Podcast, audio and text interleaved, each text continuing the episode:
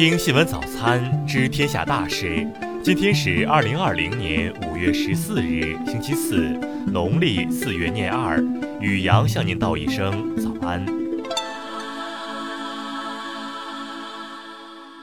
先来关注头条新闻：中国又躺枪，拜登团队要攻击特朗普，对中国太软。美国时间十二日晚，拜登助理苏利文接受外媒采访时表示，特朗普总统在利用美国人因疫情对中国产生的恶意来为自己竞选连任加注，强调他会比任何人对北京更加强硬，但这只是说硬话，却没有行动支撑。这似乎暗示拜登同样也正把应对中国当作拼选举的捷径，令人警惕。苏利文说，拜登阵营正准备全面展开其未来将如何更好应对中国的政策。副总统打算做两件事：要特朗普为其应对中国方式的灾难性失败，以及为其对华硬话多、行动少负责。苏利文还说，在全球盟友关系问题上，拜登团队将攻击特朗普，实际上帮助中国损害了美国与传统盟友的关系。中国人民大学国际关系学院副院长金灿荣指出，二零一五年以来，美国民众对华态度确实呈下行趋势，而民意也是由政治精英塑造而出的结果。塑造出来以后，又反过来限制政治精英。其实，只要我们国内处理的比较好，保持稳定，美国再怎么改变态度，对我们影响都很有限。再来关注国内新闻。农业农村部日前发布公告，将全国二十点二三亿亩耕地质量等级由高到低依次划分为一至十等，平均等级为四点七六等，较二零一四年提升了零点三五个等级。交通运输部昨日发布的国内运输生产指数显示，四月运输生产降幅继续明显收窄，货运已基本恢复至去年同期水平。人社部、教育部等四部门近日联合发布通知，要求各地在中小学、幼儿园教师公开招聘工作中，不得设置指向性或与岗位无关的歧视性条件。文旅部日前印发《娱乐场所恢复开放疫情防控措施指南》，指南要求歌舞、游艺娱乐场所接纳消费者人数不得超过核定人数的百分之五十。最高检昨日表示，二零一九年一到十一月，全国检察机关立案公益诉讼案件十一万三千八百四十八件，同比增长百分之二十七点二。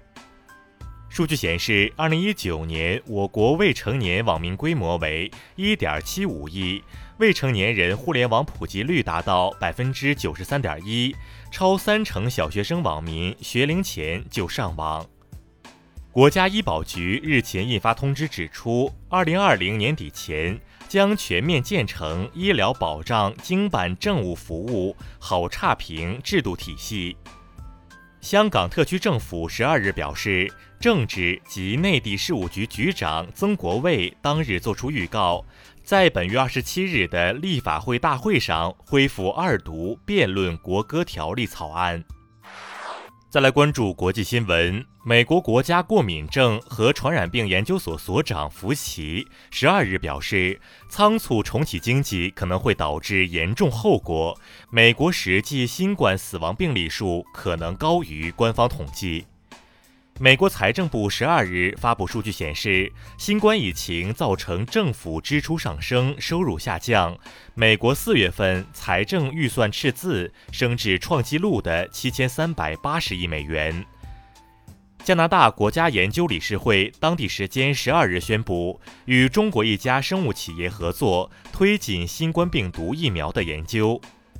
日本政府十三日决定，在该国三十九个县提前解除紧急状态，东京、大阪等八个都道府县暂未被列入解除名单。新西兰民防部十三日宣布，为配合防疫需要，新西兰当天结束国家紧急状态，进入为期九十天的过渡阶段。近日，阿联酋多地逐渐取消了对新冠疫苗的防疫限制措施，同时将为所有符合条件公民或当地工作者提供免费检测。